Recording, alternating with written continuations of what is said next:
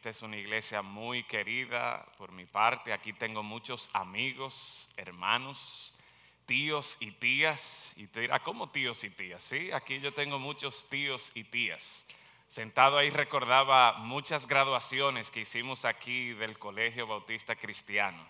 Y asimismo recordando muchos de mis amigos que son de aquí, de la Iglesia de Convertidos a Cristo, y poder ver, eh, verles a ustedes por aquí, ver a sus padres. Eh, y de verdad que es un gozo el poder estar aquí en la mañana de hoy compartiendo la palabra de Dios.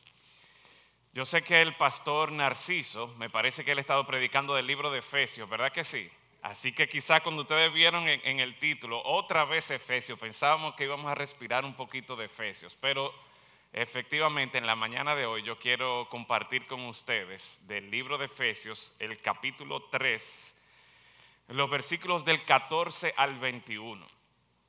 Y tengo entendido que ya el pastor Narciso va por el capítulo 5 terminando, ¿verdad? Y está llegando ya a hablar de la familia. Ustedes saben que el libro de Efesios podríamos dividirlo en dos, desde el capítulo 1 al 3, que tiene que ver con todo lo que Dios ha hecho en favor de su pueblo, en favor de la iglesia. Y luego a partir del capítulo 4 hasta el capítulo 6 ya hay algunas aplicaciones, exhortaciones prácticas y si uno ve desde el capítulo 4, versículo 1, hay un llamado de parte del Señor a que andemos de una manera específica. De hecho, cinco veces por lo menos, desde el capítulo 4 hasta el capítulo 6, el apóstol Pablo nos dice cómo debemos andar, cómo debemos conducirnos, precisamente partiendo de todo lo que Dios ya ha hecho por nosotros. Y quisiera pensar o quisiera invitarles a ustedes a pensar en esta prédica como cuando ustedes ven una película y, pienso quizás en clásicos como Karate Kid o la misma película de Rocky o esas series que quizás están ahora que de repente aparece un flashback a cuando estaban entrenando y cómo el entrenador les anima a que deben prepararse para una pelea y luego entonces mientras están ya en la pelea final y están casi a punto de perder, recuerdan su entrenamiento, recuerdan cómo era que ellos iban a poder tener la victoria. Bueno, pues en cierta manera yo quisiera que nosotros consideremos este regreso al capítulo 3 del 14 al 21 como ese flashback donde el apóstol Pablo, donde el Señor nos ayuda a nosotros a saber cómo es que ya sea, ¿verdad? Como en el capítulo 5 de manera particular, se habla de las familias, se habla de la relación entre el esposo y la esposa, los hijos y los padres. ¿Cómo es que nosotros como creyentes, en medio de la sociedad, en medio de los tiempos en que nosotros nos encontramos hoy día, cómo es que nosotros por medio de nuestra vida vamos a poder glorificar a Dios.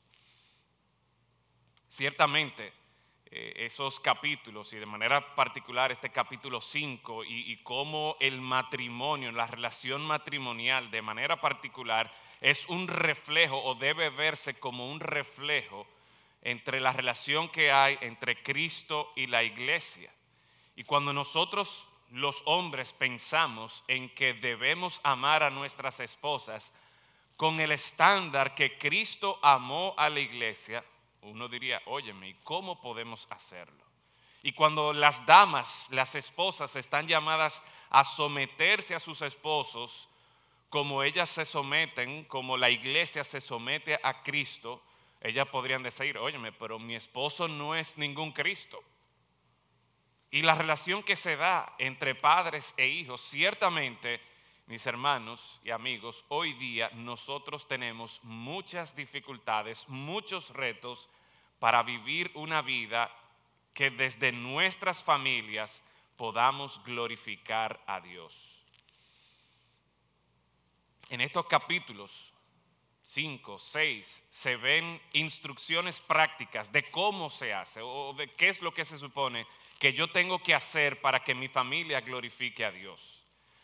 Pero en esta mañana yo quisiera que abramos como quien dice el bonete del vehículo que es nuestra familia y veamos cuál es el motor, cuál es el poder, qué es lo que nos va a impulsar a nosotros a que nuestra familia realmente glorifique a Dios. Y para esto yo quiero que podamos ver entonces Efesios capítulo 3, empezando nuestra lectura desde el versículo 14 hasta el 21. Dice allí la palabra del Señor. Efesios capítulo 3, versículos 14 al 21. Por esta causa doblo mis rodillas ante el Padre de nuestro Señor Jesucristo, de quien toma nombre toda familia en los cielos y en la tierra, para que os dé, conforme a las riquezas de su gloria, el ser fortalecidos con poder en el hombre interior por su espíritu, para que habite Cristo por la fe en vuestros corazones, a fin de que arraigados y cimentados en amor, seáis plenamente capaces de comprender con todos los santos cuál sea la anchura, la longitud, la profundidad, la altura y de conocer el amor de Cristo que excede a todo conocimiento para que seáis llenos de toda la plenitud de Dios. Y aquel que es poderoso para hacer todas las cosas, mucho más abundantemente de lo que pedimos o entendemos, según el poder que actúa en nosotros, a Él sea gloria en la iglesia, en Cristo Jesús, por todas las edades, por los siglos de los siglos. Amén. Vamos a orar. Padre, en esta mañana damos gracias por la oportunidad que nos das de reunirnos en tu casa y poder adorarte, poder considerar lo maravilloso que tú eres, Señor, poder considerar que solo por medio de Jesucristo nosotros estaremos realmente satisfechos en nuestra vida.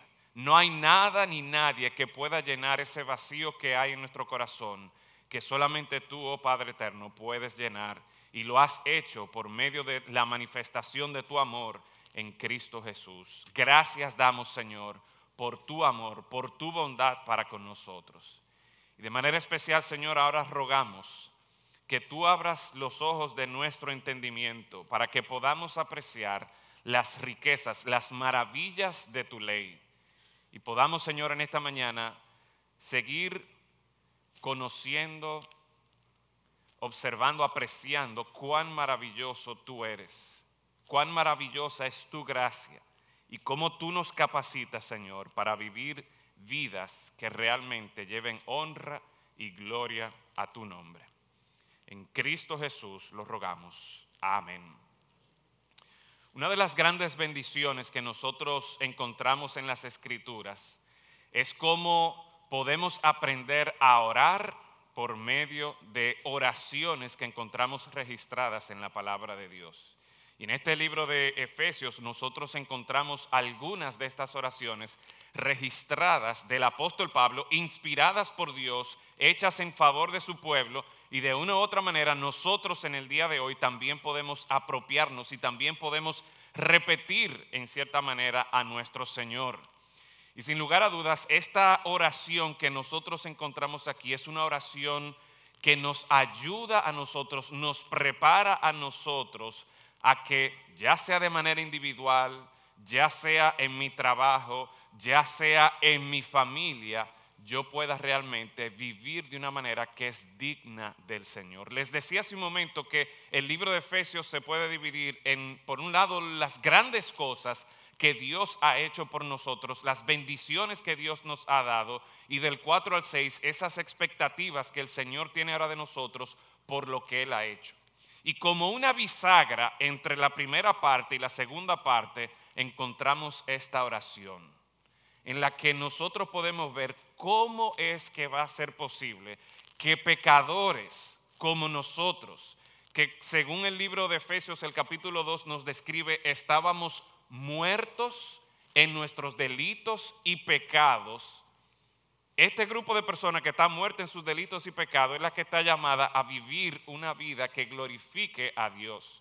Y en medio de eso se encuentra precisamente la obra de Cristo, que en Él nosotros tenemos vida, pero encontramos esta oración que nos ayuda entonces a prepararnos para andar de una manera digna de nuestro Dios. Y hay tres cosas que yo quisiera resaltar aquí, que podemos apreciar de esta oración, que nos ayudan a nosotros a saber cómo es que yo voy a poder vivir mi vida de forma tal que glorifique a Dios. Y lo primero que podemos apreciar es que si yo voy a vivir una vida, si mi familia va a vivir una vida que glorifique a Dios, yo primero debo depender de los recursos que Dios me, que Dios me da. En segundo lugar, en esta oración también yo puedo apreciar la importancia de hacer espacio en mi hogar, de hacer espacio en mi vida para Cristo. Y en tercer lugar, nosotros estaremos viendo en esta mañana que si nuestra familia va a contar con ese poder de glorificar a Dios, será posible cuando nosotros tenemos esta intención, este propósito claro de llevar honra y gloria a Dios, de entender que hemos sido levantados, de que existimos precisamente con este propósito de llevar honra y gloria a Dios. Así que yo quiero que usted me acompañe en esta mañana en la medida que una vez más revisamos, leemos este texto con estos tres puntos en mente. En primer lugar, si tu familia, si yo, en mi vida eh, eh, particular, en mi trabajo, en mi casa, en mi hogar, en donde sea que me encuentre, voy a llevar gloria a Dios, lo primero que yo necesito entender y tú necesitas entender es que necesitas depender de los recursos que Dios te da. Depende de los recursos que Dios te da. Noten conmigo la actitud de dependencia del apóstol Pablo. En el versículo 14 hay una actitud, hay un cambio de posición que dice, por esta causa doblo mis rodillas. Pero más adelante en el versículo, eh, eh, en este mismo versículo 14, 15, 16, habla de cómo él ruega, él clama al Señor. Y lo primero que tenemos que entender aquí es que necesitamos de una actitud de humildad para nosotros depender de estos recursos que Dios nos ha dado. Si realmente entendemos esa realidad, de dónde el Señor nos ha sacado, de lo, de lo que nosotros éramos antes y lo que ahora por su misericordia, por su amor, por su gracia nosotros somos, si existe alguna posibilidad de que yo glorifique a Dios, lo voy a hacer simplemente, únicamente, porque en humildad yo estoy dependiendo y estoy buscando del Señor día tras día.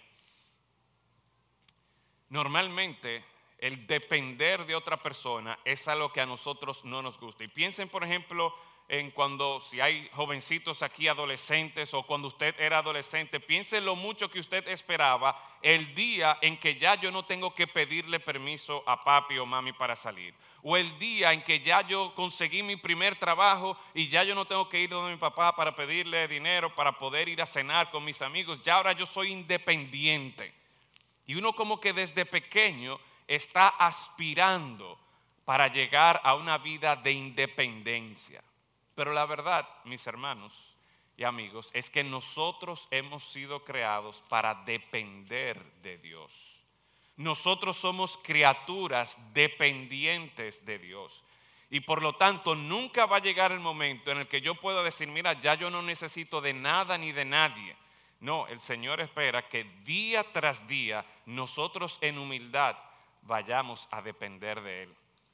Y de la misma manera, si en mi proyecto de familia, si en mi proyecto personal yo pretendo llevar honra y gloria a Dios, esto será posible solo porque yo en humildad dependo de Él. Y noten cómo Él sigue en esta actitud de dependencia.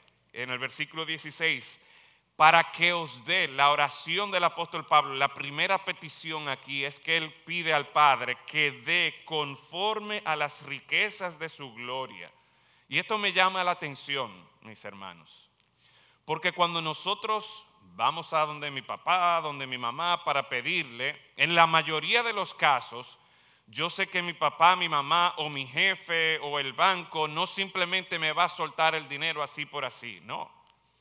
Normalmente hay su medida con la que mi papá, mi mamá, mi jefe me puede dar o me pueden prestar.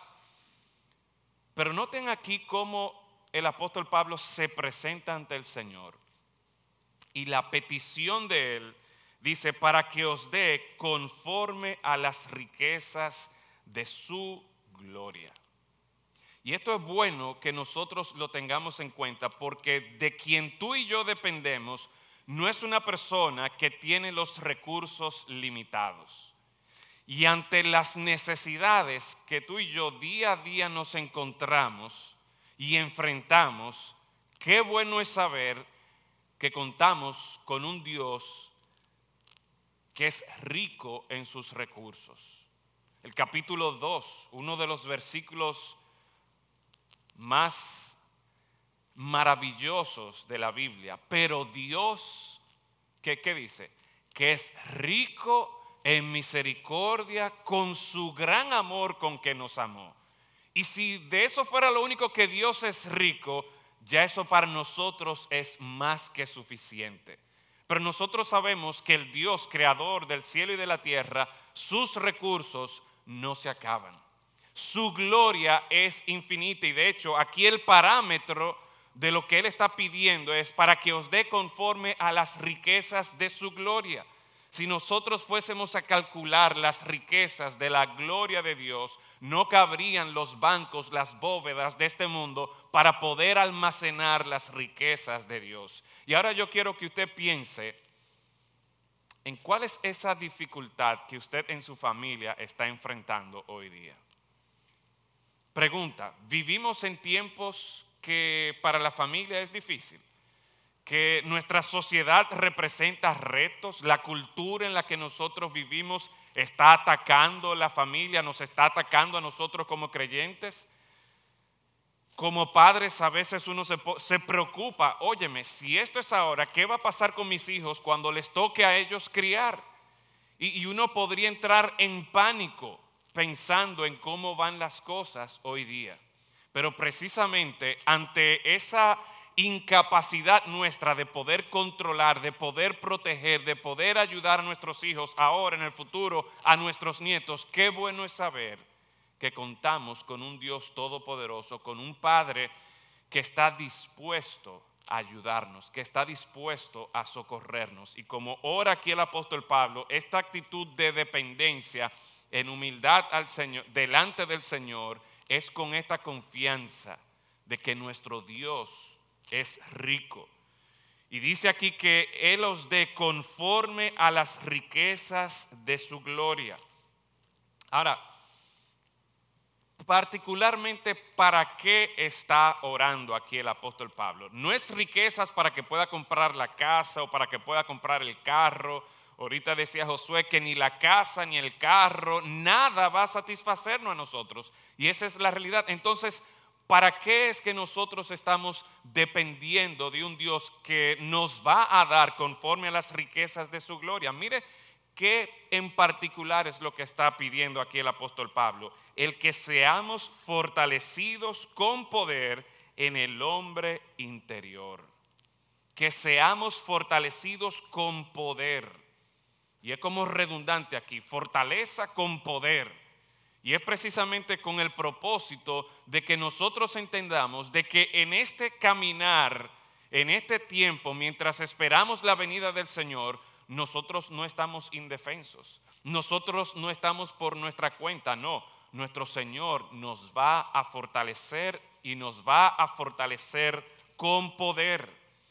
Esa palabra aquí, poder, es la palabra dunamis. Y quizás ustedes han escuchado esa palabra dunamis que más que tener que ver con dinamita que explota, es la idea de un poder, de una capacidad, de una habilidad sobrenatural. Se refiere normalmente en el Nuevo Testamento a este poder, a esta capacidad sobrenatural. Y pregunto una vez más, para nosotros como padres, como hijos, como abuelos, tíos, necesitamos de una capacidad, de una habilidad sobrenatural hoy día para que nuestras familias glorifiquen a Dios? Yo creo que sí. La mayoría de todos nosotros contamos con uno, dos, tres aparatos de estos. Sea un celular, sea una tableta, sea una computadora, sea una pantalla, una, una televisión inteligente. Y por medio de eso, si bien es cierto que son herramientas útiles y muchas veces necesarias, eso es una ventana a que la corriente de este mundo arrase por nuestro hogar. Y por lo tanto, nosotros tenemos que estar fortalecidos con poder para poder hacer frente a estos ataques que día tras día nosotros estamos recibiendo en nuestros hogares. ¿Usted cree que hoy día es difícil mantener un matrimonio saludable? ¿Usted cree que hoy día es difícil poder criar hijos que sean temerosos del Señor? Yo creo que sí. Y, ante esa realidad, pero el Señor nos dice, no, no hay que decir, óyeme, yo no puedo hacer esto, yo no quizá quisiera escapar, me voy de aquí, pero el Señor nos dice, no, no hay que huir, no hay que irse, no hay que esconderse. Lo que tenemos que hacer es venir delante del Señor y en humildad depender de todos los recursos que Él ha puesto a nuestra disposición. Él dará conforme a las riquezas de su gloria el que podamos ser fortalecidos Ahora, note dónde es que vamos a ser fortalecidos, porque dice el texto, el que podamos ser fortalecidos con poder en el hombre interior por su espíritu. En otras palabras, aquí eh, eh, es muy importante que nosotros entendamos que este poder que el Señor está dando ocurre en nuestro interior. El que seamos fortalecidos con poder en el hombre interior.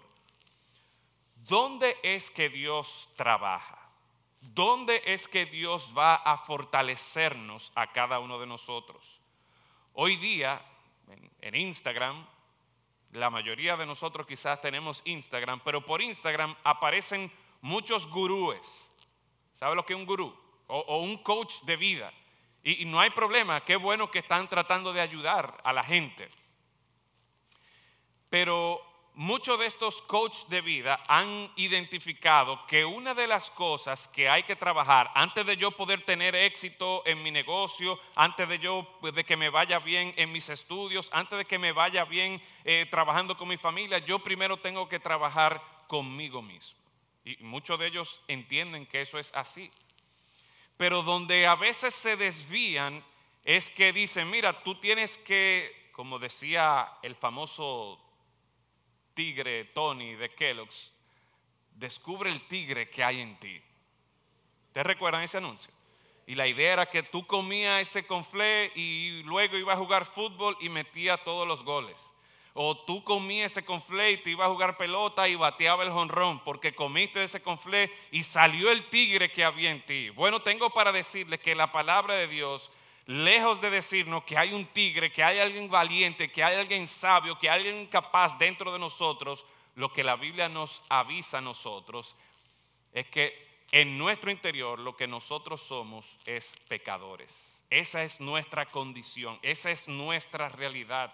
Una vez más, el libro de Efesios capítulo 2 nos dice que nosotros estábamos muertos en nuestros delitos y pecados. Y aunque eso parecería ser contrario a, que, algo que me va a dar ánimo, una vez más, recuerden cuál es el punto, cuál es este primer punto, que yo no voy a depender de mí, yo no voy a depender de mis habilidades, de mi sabiduría, no, yo tengo que en humildad venir al Señor y reconocer, Señor, mira, yo no puedo. Señor, mira, yo no sé qué es lo que le voy a decir a mi hijo. Señor, mira esta situación con mi esposa, mira esta situación con mi esposo, mira esta situación en el trabajo. Yo no sé qué hacer, yo no sé qué decir, yo no sé cómo actuar. Y, quizás no es solo que no sé qué hacer, sino que ya he metido la pata, ya pequé, ya dije algo que no debía, ya hice algo que no debía hacer conforme precisamente a esa naturaleza pecaminosa nuestra. Y saben que el Señor nos dice, es cierto, tú eres un pecador, tú estás muerto en, en tus delitos y pecados y por ti mismo no hay forma que tú puedas vivir una vida que me glorifique. Pero precisamente para eso envié a mi Hijo Jesucristo. Dios que es rico en misericordia, con su gran amor con que nos amó, nos ha dado vida juntamente con Cristo. Antes estábamos muertos, antes no podíamos en nosotros mismos enfrentar el pecado, pero ahora en Cristo Jesús, por su gracia, nosotros sí podemos hacer frente al pecado. Y esa es la esperanza que nosotros tenemos entonces. Día tras día. Y por eso es que día tras día tenemos que venir en dependencia del Señor, quien nos dará conforme a las riquezas de su gloria el ser fortalecidos en el hombre interior. Y noten una vez más que cómo es que esto va a ocurrir en el hombre interior por medio de su espíritu. Y es importante, mis hermanos, que nosotros entendamos esta dinámica espiritual. Porque el vivir una vida que glorifique a Dios no se trata de yo ponerme un traje y ponerme corbata y ponerme los pantalones correctos o ponerme el chip que habla cristiano, el idioma cristiano y digo las palabras correctas. El vivir una vida que glorifica a Dios no es algo que se da simplemente de forma externa, sino que empieza desde adentro, desde el corazón arrancando esa naturaleza pecaminosa, arrancando y transformando esa condición y dándome y convirtiéndome en una nueva criatura por medio de la obra de Jesucristo. De forma tal, mis hermanos, que si nosotros esperamos que nuestra propia vida, que por medio de nuestra familia llevemos gloria a Dios, el poder para hacer eso se encuentra en la obra redentora de nuestro Señor Jesucristo. Y por lo tanto, vale la pena, por lo tanto, es indispensable, es esencial que nosotros dependamos de esos recursos que Dios nos da por medio de su Hijo Jesucristo, trayendo esa convicción de pecado por medio de su Espíritu Santo. Si hay alguien que es capaz, y, esto debe ser también de esperanza para los padres que estamos criando a nuestros hijos ahora, y que le hablamos y le leemos la Biblia y le recordamos, y a veces pensamos como que le entra por un oído y le sale por el otro, o a veces pensamos que tiene un corazón duro. Nosotros contamos con el poder del Espíritu Santo. Y si hay alguien que sí puede tocar el corazón de nuestros hijos, o si hay alguien que sí puede tocar el corazón de mi papá, el corazón de mi mamá, el corazón de mi esposo o de mi esposa, ese es el Señor Jesucristo. Y recordemos que el Espíritu Santo, perdón, no somos ni tú ni yo. Quien va a obrar en el corazón de nuestros famosos, depende del propio corazón, es solo el Espíritu Santo. Oramos dependemos del Señor, pero dejamos que sea el Señor que haga esa obra que solamente Él puede hacer. Así que lo primero que vemos en esta mañana, en esta oración del apóstol Pablo, es que si vamos a tener el poder para que en nuestra familia glorifiquemos al Señor, nosotros tenemos que depender de los recursos que Dios nos da. Considera por un momento cuál es la necesidad que tú estás enfrentando en tu vida, en tu familia, en este momento, y piensa cómo tú puedes transformar eso en una oración al Señor. Recuerda las promesas de Dios en su palabra, recuerda las historias de cómo Dios ha obrado y confía, ten esperanza en la obra poderosa del Señor en nuestro hombre interior por medio de su Espíritu. En segundo lugar, entonces, en la mañana de hoy podemos apreciar que si tu familia va a tener el poder para glorificar a Dios, algo que vemos en esta oración, por lo que pide el apóstol Pablo, es que debemos hacer espacio en nuestra vida, en nuestro hogar para Cristo. Note conmigo el versículo 17. Versículo 16, ora para que os dé conforme a las riquezas de su gloria, el ser fortalecidos con poder.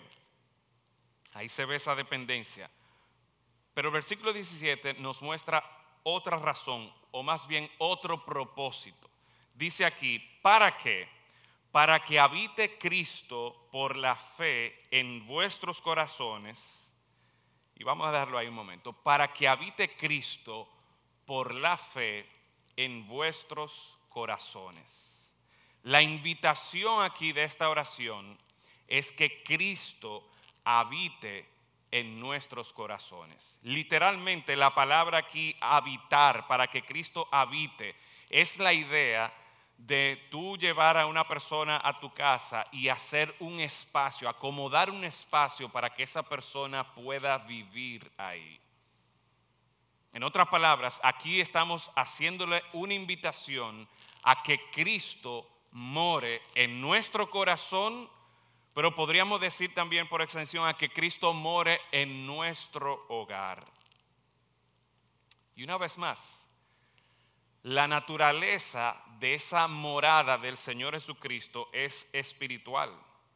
No es un asunto de que yo estoy poniendo una imagen del Sagrado Corazón. No es un asunto tampoco, y quizás usted dirá, bueno, esos son los católicos que hacen eso. Pero yo sé de cristianos que usted va a la sala de ellos y en la mesita hay una Biblia abierta al Salmo 23. Hay, varios salmos parece, pero hay mucha gente que tiene el Salmo 23. Jehová es mi pastor, nada me faltará. Y, qué bueno que tengan una Biblia ahí abierta en su sala. Pero el asunto no, no es de que haya una Biblia abierta ahí. Ojalá y la lean todos los días. Dice aquí el texto, para que Cristo habite por la fe en vuestros corazones. Y es importante entender aquí esta dinámica de que la forma en que tú y yo vamos a hacer una morada, un espacio para Cristo en nuestro hogar es por medio de la fe. ¿De qué maneras en tu hogar tú estás motivando a que tu esposa, a que tus hijos, a que tus padres crean en las promesas de Dios? ¿Cuántos ya se acerca por ahí las vacaciones? ¿Verdad? Y, muchos, veo varios niños por ahí que están entusiasmados. Y, muchos niños están pensando que el campo los entusiasme mucho, o que se van para la playa, o que no sé si para el campo los entusiasme mucho, pero el punto es que se van de vacaciones. Y en la mente de ellos no es una pregunta que van a ir a un hotel o si van a ir a una playa no, eso, eso es por, lo dan por sentado ya. Pero nosotros como padres sabemos que eso no es así, que ah, llegó el tiempo de las vacaciones y nos vamos para un hotel automáticamente, como si eso es lo que viene con la fecha. No. Bueno, eso es una oportunidad para nosotros enseñar a nuestros hijos a que, ah, mira, tú quieres ir a un hotel o, tú quieres irte eh, de vacaciones por, por estos días a la playa. Vamos a orar por eso, para que el Señor provea. Quizás, y gloria a Dios, que en muchos casos ese dinero está ahí, pero quizás en otros casos ese dinero no está ahí, no está tan fácilmente asequible. Bueno, vamos a orar por eso. Aprovechemos oportunidades para que nuestros hijos aprendan a confiar en la promesa y provisión del Señor. Continuamente estemos hablando, estemos dando testimonios, estemos maravillándonos de cómo Dios ha provisto, de cómo Dios ha sanado, de cómo Dios nos ha sacado de alguna situación, para que nuestros hijos escuchen que Dios es real, para que nuestros hijos también aprendan a confiar en el Señor. Y la manera en la que vamos a hacer que Cristo habite en nuestro hogar es cuando estamos hablando de Él y por fe creemos en su obra, por fe creemos en lo que Él va a hacer. Dice un texto paralelo en Colosenses que la palabra de Cristo more en abundancia en vuestros corazones. Y una vez más, no es un asunto de yo tener mi Biblia abierta, abierta al Salmo 23 o el Salmo 51 o el Salmo 90.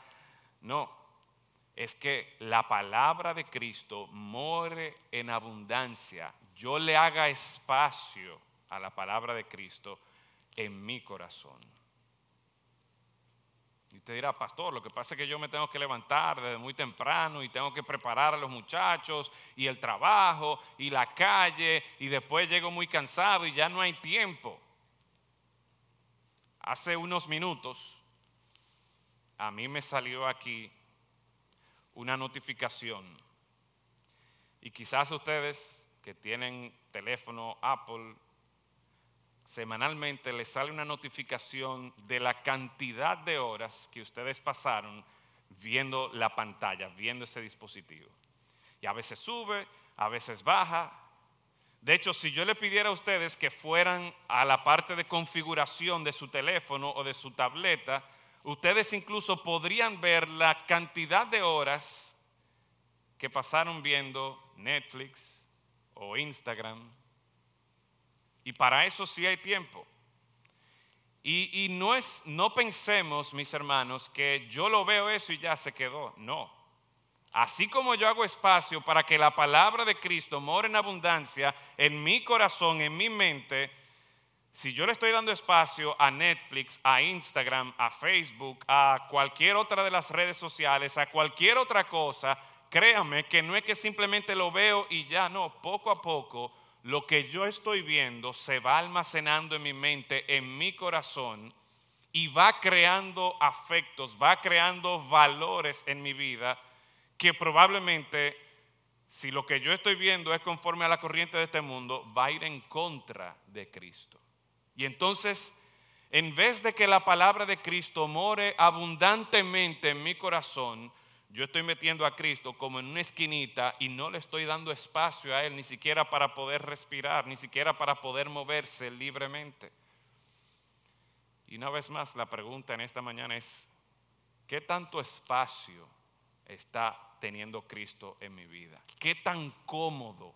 ¿Cuánto se puede percibir a Cristo en nuestra vida? La petición aquí dice, para que habite Cristo por la fe en vuestros corazones. Y la idea aquí es que nosotros debemos hacer y, dejar que Cristo realmente sea quien tome el control de nuestra vida. Ahora, una pregunta. ¿Cómo se ve el que realmente Cristo está morando en mi corazón? Sí, sí, pastor, eso se oye muy bonito de que Cristo more abundantemente, pero, pero ¿cómo, ¿cómo se ve en el día a día el que Cristo esté morando en mi corazón? Bueno, piénselo de la siguiente manera. ¿Cómo usted sabe cuando su hermano o su hermana llega a la casa? Eh, eh, la dinámica que familiar que se da muchas veces en los hogares es que hay uno que es el chistoso. Y desde que llega a la casa está contando chistes y está riéndose y está jugando bromas y, siempre es el chistoso y todos se ríen con él. Hay otro o quizás otra, la tía, cuando viene a visitarnos, ella va directo a la cocina y empieza a hacer el dulce y usted huele a ese aroma, a unas galletitas o a unos brownie o a una arepa que está haciendo ahí en la cocina y usted sabe, ah, la tía está aquí. Pudiera ser que cuando llega otra persona, hay como un sentido de que, óyeme, hay tensión aquí. Espérate, déjame yo caminar tranquilito porque ya llegó el hombre de la casa, está aburrido, espérate. E, en otras palabras, se siente cuando llega alguien a nuestro hogar. ¿Cómo nosotros, por decirlo así, sentimos que Cristo está morando en nuestro corazón, en nuestra vida, en nuestro hogar. Yo quiero que usted mire conmigo los siguientes versículos, a ver si usted identifica una palabra que se repite. ¿Cuál sería la esencia de Cristo? Mire conmigo, para que habite Cristo por la fe en vuestros corazones, a fin de que arraigados y cimentados en amor, seáis plenamente capaces de comprender con todos los santos cuál sea la anchura, la longitud, la profundidad, la altura y de conocer el amor de quién? De Cristo. En otras palabras, por lo que yo veo aquí en este texto, hay un énfasis en que conozcamos, en que dependamos de ese amor, arraigados y cimentados en amor, que seamos capaces de comprender la medida del amor, que conozcamos el amor de Cristo que excede todo conocimiento. En otras palabras, si nosotros vamos a, a cuando nosotros pensamos en Cristo, según este texto, y yo sé que la persona de Cristo es mucho más amplia, nuestra cabeza limitada no puede entender la infinitud de Cristo, pero si hay algo que aquí el apóstol Pablo quiere que nosotros conozcamos, que sea evidente en la habitación de Cristo en nuestro hogar, es el amor de Dios. Este fin de semana tuve la oportunidad de traducirle a un pastor que fue escritor de uno de los libros de texto cuando yo estaba en el seminario sobre el tema de la predicación. Y una de las cosas que me, me encantó escucharlo decir es que él entiende que la responsabilidad de los maestros de la palabra de Dios es llenar la mente y el corazón de las personas con el amor de Dios. Porque él entiende que toda la escritura, de una manera u otra, lo que está procurando es mostrar a Cristo como redentor. Y ya sea desde Génesis o hasta Apocalipsis, de una u otra manera nosotros vemos cómo Dios en su gracia y misericordia está buscando alcanzar al hombre pecador y apuntando a la cruz de Cristo es el lugar donde se manifiesta en su máxima expresión el amor de Dios. Porque siendo nosotros pecadores, siendo nosotros enemigos de Dios, Cristo murió por nosotros. Mas Dios muestra su amor para con nosotros en que siendo aún pecadores, Cristo murió por nosotros. Si toda la escritura de una manera u otra está apuntando hacia ese momento, hacia ese sacrificio perfecto de Cristo que nos revela el amor de Dios, entonces tiene sentido que cuando el apóstol Pablo habla de que por la fe Cristo mora en abundancia en nuestros corazones, una de las cosas que no podamos perder de vista es el amor de Cristo. Y esto es importante, mis hermanos, porque como padres muchas veces nosotros queremos ser fieles a la palabra de Dios, en criar a nuestros hijos en el temor de Dios y, debemos hacerlo, ese es nuestro llamado,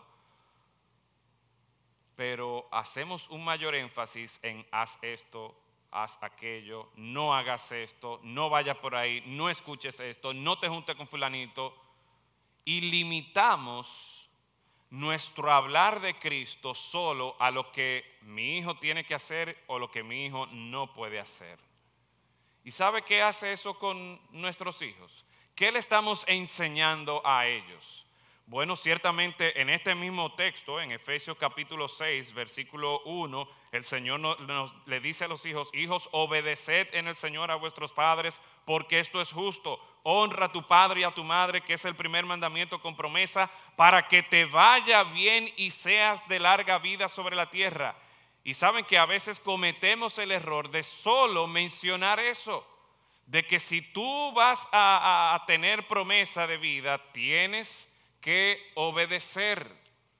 Si tú quieres que te vaya bien en la vida, tienes que obedecer. ¿Y, saben qué pasa? Que sí es verdad, el Señor nos dice esto, pero eso es lo único que el Señor nos ha dicho.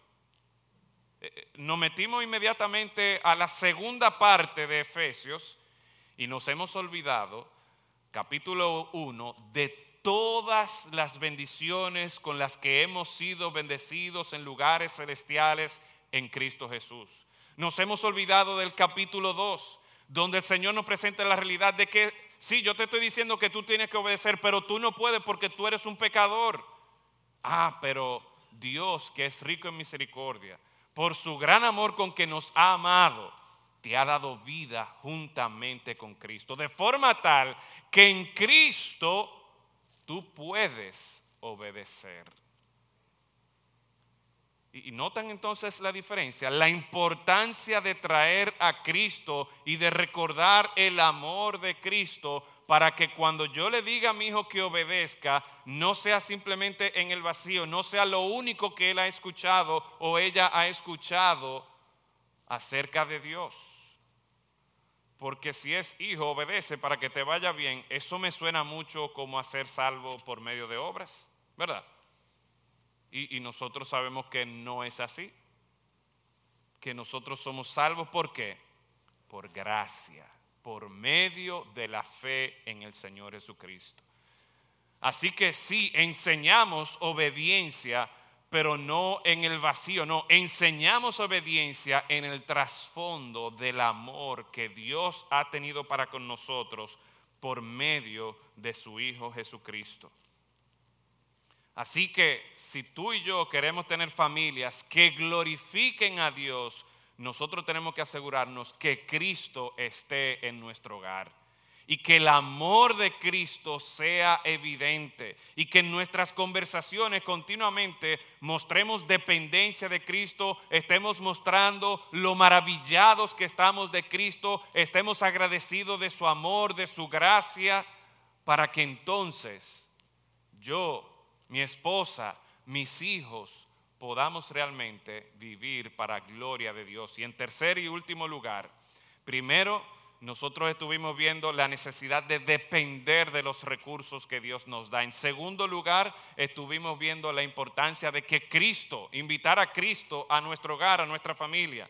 Pero en tercer lugar, tenemos que tener nuestra meta clara. Tenemos que ser intencionales de que nuestra familia existe para glorificar al nombre de Dios. Mire conmigo los últimos versículos del capítulo 3. Y aquel que es poderoso para hacer todas las cosas mucho más abundantemente de lo que pedimos o entendemos, según el poder que actúa en nosotros. Y esto es maravilloso, mis hermanos. Porque lo que el apóstol Pablo está haciendo aquí es que nos está recordando que ante este compromiso, ante este llamado de vivir para la gloria de Dios, no dependemos de nuestra fuerza de voluntad, no dependemos de nuestra sabiduría, no dependemos de nuestros métodos, sino que nos lleva a depender de aquel que es poderoso para hacer todas las cosas mucho más abundantemente de lo que pedimos o entendemos. Muchos de ustedes saben que yo soy director del Colegio Bautista Cristiano y cada cierto tiempo, o más bien para esta fecha, regresan algunos alumnos, algunos que estaban estudiando en Estados Unidos, eh, y vienen y pasan por allá, por el colegio. Y qué bendición es uno sentarse a escucharles cómo Dios ha obrado en ellos. Algunos de ellos yo he tenido que invitarles a buscar otro colegio. Y recientemente uno de esos eh, me estuvo llamando porque él ahora mismo está pastoreando en una iglesia en Ohio. Y yo, wow, qué bendición que este joven, quien uno pensaba, óyeme, este muchacho sí es difícil, este muchacho sí da problemas, pero ahora él es pastor de una iglesia en Ohio y somos colaboradores del ministerio. ¿Cómo es eso posible? No fue por la influencia, no fue por las palabras sabias, no fue por la metodología, no, es la gracia y el poder de Dios que obra mucho más abundantemente de lo que nosotros pedimos o entendemos. A veces la petición es, ay Señor, que por lo menos se gradúe, que por lo menos termine. Pero miren cómo el Señor responde de una manera mucho más abundantemente de lo que nosotros pensamos. Y saben que en porciones como estas que se dan en la vida diaria, nosotros podemos ver esperanza. Así que cualquier sea la situación en la que tú te encuentres, en tu familia, en tu trabajo, que, te, que tú piensas, no, mira, es imposible que en esta situación yo pueda glorificar a Dios. Es imposible que en esta situación mi familia, mis hijos, podamos nosotros realmente llevar honra y gloria a Dios. Cree en el poder de Dios que obra mucho más abundantemente de lo que tú puedes imaginarte. Porque al final, ¿saben qué? Quien más interesado está en el bienestar de tu familia y en que tu familia logre el propósito por el cual ha sido establecido es Dios mismo. ¿Por qué? Porque a Él va a ser la gloria en la iglesia, en Cristo Jesús, por todas las edades, por los siglos de los siglos. Y te hago una pregunta ya para ir concluyendo. ¿Cuál es el propósito de tu familia? ¿Cuál es el propósito de tu familia? Muchos de nosotros trabajamos en instituciones que cuando usted llega al lobby o a la oficina principal, en la pared, ¿qué usted va a encontrar? Misión, visión, valores. Y la idea es que estas declaraciones, de una manera u otra, expresan cuál es el propósito de esa institución, cuáles son los valores que buscan resaltar y promover mediante la actividad que ellos están haciendo. Y te pregunto en esta mañana, ¿tú has pensado así con respecto a tu familia? ¿Cuál es la misión de tu familia? ¿Cuál es el propósito de tu familia? O quizás aún de tu propia vida. Bueno, el Señor claramente nos establece desde Génesis hasta Apocalipsis, que todas las cosas nosotros debemos hacerlo para qué? Para honra y gloria de aquel que nos creó. Para honra y gloria de nuestro Dios. Y aquí nosotros podemos encontrar precisamente eso al final de, de este capítulo. A Él sea la gloria en la iglesia, en Cristo Jesús, por todas las edades. ¿Y quién es la iglesia? Bueno, la iglesia no es, ustedes saben que no es el edificio, la iglesia es el pueblo de Dios. Y Dios está procurando que por medio de nuestras vidas, por medio de nuestras familias, Él sea glorificado. Pero recordemos que no es dependiendo de nosotros. Dice aquí el texto, a Él sea la gloria en la iglesia, pero ¿en qué más dice?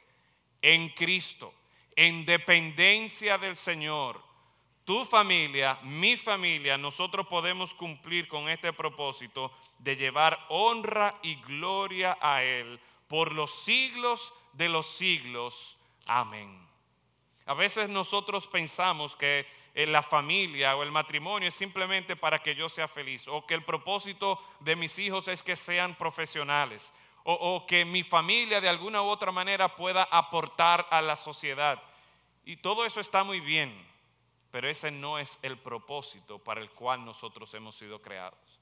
Se queda corto de la expectativa que Dios tiene para nosotros y no solo de la expectativa que Dios tiene para nosotros, sino de los recursos que ya Él nos ha dado en su Hijo Jesucristo para que podamos cumplir con esta misión de llevar honra y gloria a Dios.